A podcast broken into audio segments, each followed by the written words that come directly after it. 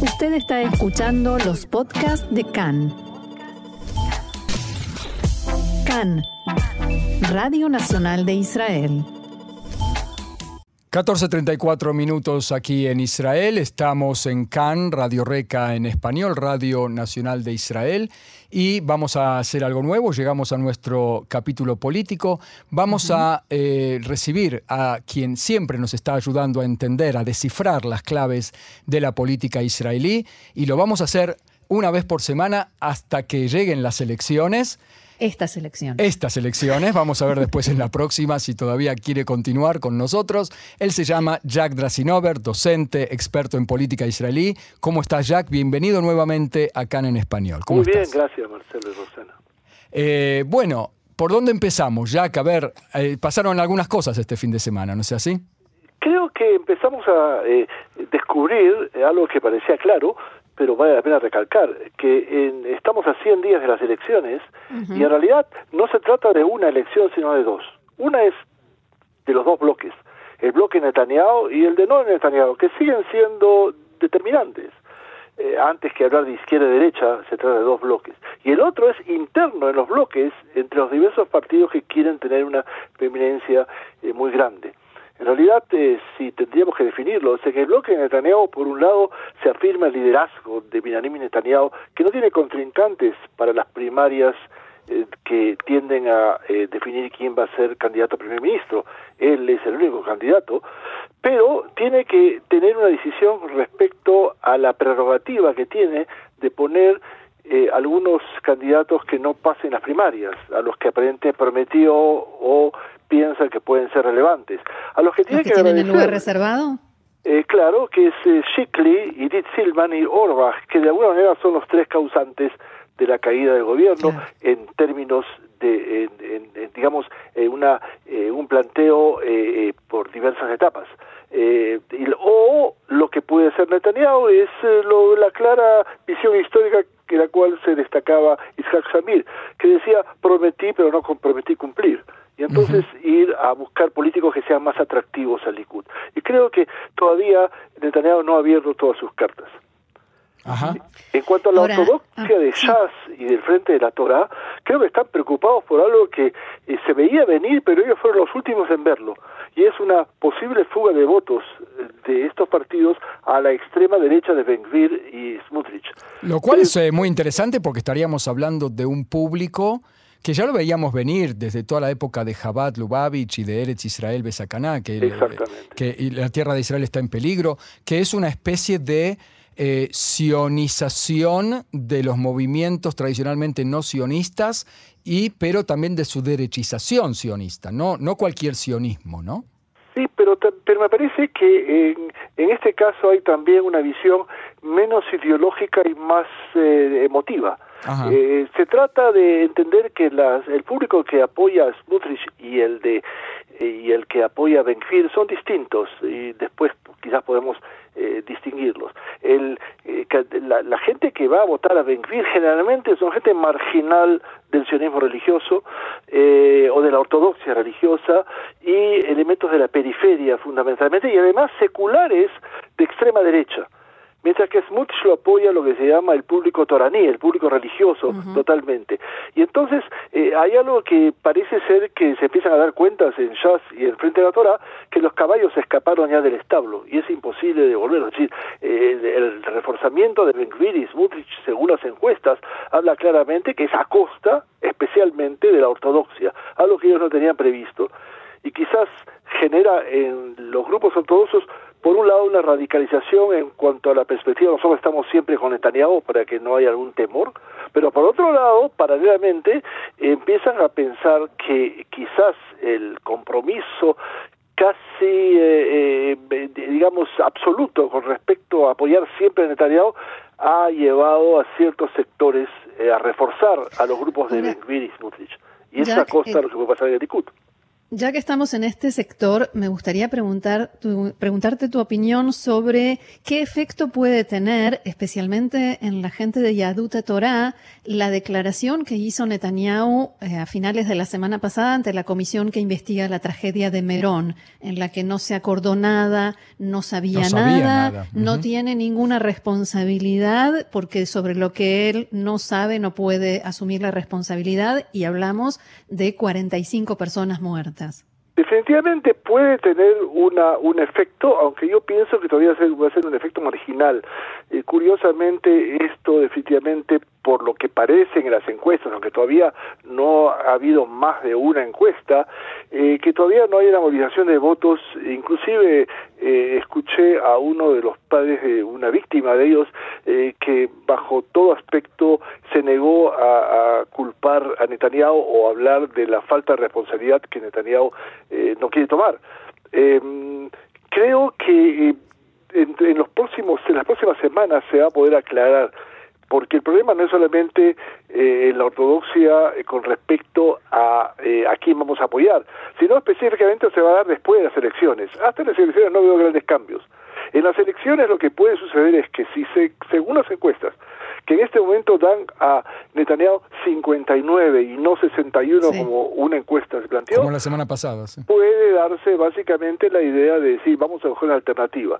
Y en este momento hay una alternativa en el otro sector eh, que no se planteaba, que es no solamente la PIT, sino también Gantz. No tenemos hoy día eso te iba a preguntar, eh, Jack, la unión entre Gantz y eh, de eh, Gantz y Sar, Guidon Sartik, baja de allá, que van a formar un frente o un partido fusionado y la pregunta es cómo puede afectar no solamente a Netanyahu, sino también a la PID, que está tomando cartas en el, está poniendo las barbas en remojo de alguna manera, ¿no? Totalmente, por cuanto Gantz no ha perdido, y eso lo dijimos en varias oportunidades anteriores, la esperanza de tener el cargo de llegar al cargo de primer ministro eh, cuya envidia frente a lo que pasó con la PIT, que aunque en transición se convirtió en primer ministro, es algo que de alguna manera eh, Gantz no logra olvidar. Y hay que entender que Gantz tiene una atracción a varios sectores que pueden verse preocupados si se refuerza Gantz. Uno es eh, Meraf Mijaeli, que si se logra eh, plantear la alianza a la que parece el LEPIT los obliga entre Meretz y Abodá, es posible que el sector central eh, se vea y que no quiere tener ninguna alianza con Meretz pueda ver a eh, eh, a Gantz como una alternativa eh, interesante, mm. eh, porque también representa más o menos sector de defensa y todo su pasado frente a ello, de alguna manera lo ven como que de extracción del movimiento laborista, aunque no ideológicamente, por lo menos en el aspecto de lo que pudiera ser. y esto puede definitivamente crear una, una, una un, una visión clara. Ahora, el problema entre eh, Gantz y, y, es clara. Gantz no ha dicho en los últimos tiempos, no ha negado categóricamente la posibilidad de que vaya a una colisión con Netanyahu cosa que mm. Guido Sar sí lo Guido Sar no lo va a aceptar eso. Y por supuesto, Guido Sar no lo puede, pero nadie puede saber, creo que recordemos lo que pasó en las televisiones anteriores, eh, en que hubo la división concreta entre la PIT y Gantz sobre ese aspecto de ir o no ir con Netanyahu. Eh, hasta las elecciones el, el bloque va a ser monolítico. Eh, la figura va a cambiar en todos los partidos después del día siguiente de las elecciones, cuando se vean los resultados frente ahora. Cuando haya que formar gobierno. Eh, Jack, eh, yo quiero volver a la encuesta porque en realidad la encuesta de la semana pasada no mostraba ningún cambio respecto de la anterior por la formación de esta lista conjunta de Gantz y SAR, y sin embargo la encuesta de esta semana sí muestra un cambio en el que el bloque de Netanyahu pierde dos escaños con la aparición de Zeava Galón como probable líder, próxima líder de Meretz. ¿Te parece que eso pudo haber tenido tanto impacto? Totalmente pero hay que entender eh, que de alguna manera eh, Zeava Galón tiene todavía que enfrentarse a las primarias eh, frente a Yair Golán y aunque todos los pronósticos plantean que va a poder eh, ganar las, las primarias sin ningún problema, esto le devuelve más o menos el mandato y medio que se calcula que con la que le faltaba, liderazgo de Horowitz pasaron a apoyar a Meraz Mijael y Mijaeli. Y si en definitiva la aparición de Zeaba Galón y si gana las primarias como tal, puede devolver a Meretz la posibilidad de otro minuto y medio que le permitiría pasar cómodamente el mínimo requerido para llegar a la Knesset.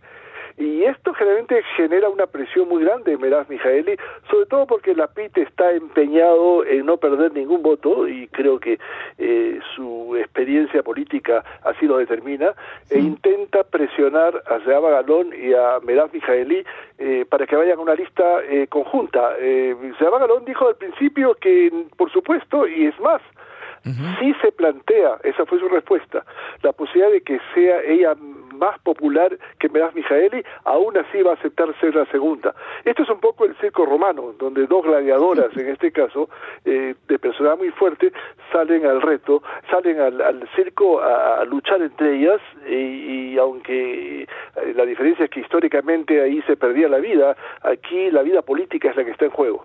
Y Meraz Mijaeli, que se perfila como la que ha salvado al Partido Laborista, se niega rotundamente a esta, se niega. a esta unión. Creo que empieza a mirar también al centro. No es casualidad que a diferencia de las mm. épocas anteriores en que cuando ella fue elegida como líder de Abodá planteó que Abodá es un movimiento de izquierda, en este momento dice que es un movimiento de centro izquierda. No lo dice.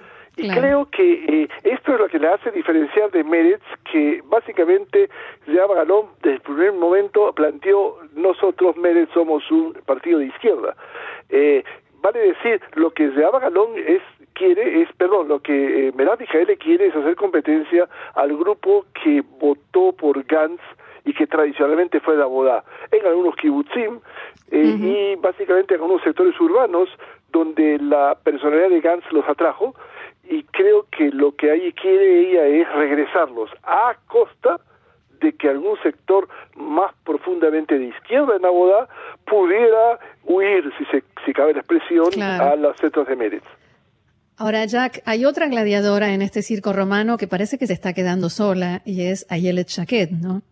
Ciertamente es lo que llamaría el sector de los refugiados eh, políticos, que no tienen en este momento casa política. Es Ayelet Chaquet, eh, es eh, Joas Hendel y Hauser, que están en el momento de una discusión concreta de saber quién va a ser líder y cómo va a ser el liderazgo, sin intentar mirar atrás y a ver si no se quedaron solos, como aquel jefe indio eh, detrás del cual venían las masas, eh, pero en este caso las masas no se ven. Y entonces ayer el Chaquet tiene que discutir con estos dos personajes interesantes de la política israelí si van a ir en una lista junta. Y tiene que enfrentarse a dos problemas. Ir o no ir con Netanyahu después de las elecciones. Chaquet ella tiende a, que sí, claro. Directamente, mientras que Hendel y Seehauser, no por razones ideológicas, sino por razones personales, eh, descartan totalmente esta perspectiva. Esto es el primer problema. Y el otro, no menos importante, es que tanto Hendel como Seehauser quieren mantener su independencia como miembros de lo que fue el partido o es Der Heretz, eh, mm. vale decir, eh, tendrían que eh, plantear una especie de liderazgo compartido, que ayer el Chaquet no está dispuesta en lo absoluto a, a aceptar. Ahora, parece ser según las encuestas, que las dos posibilidades, o que van juntos o que van separados, las posibilidades de llegar al mínimo posible para la Knesset son bastante reducidas. Exactamente eso es lo que iba a decir, y con esa eh, perspectiva no tan optimista para Ayele Chaked y sus compañeros, nosotros vamos a dejar acá el análisis, lo vamos a seguir el domingo que viene, si te parece bien, Jack. Con gusto. Muy bien, Jack Drasinover, eh, docente experto en política israelí, te queremos agradecer muchísimo este nuevo diálogo con CAN en español y será hasta la próxima. Hasta la próxima, gracias a ustedes. Shalom, shalom. Shalom.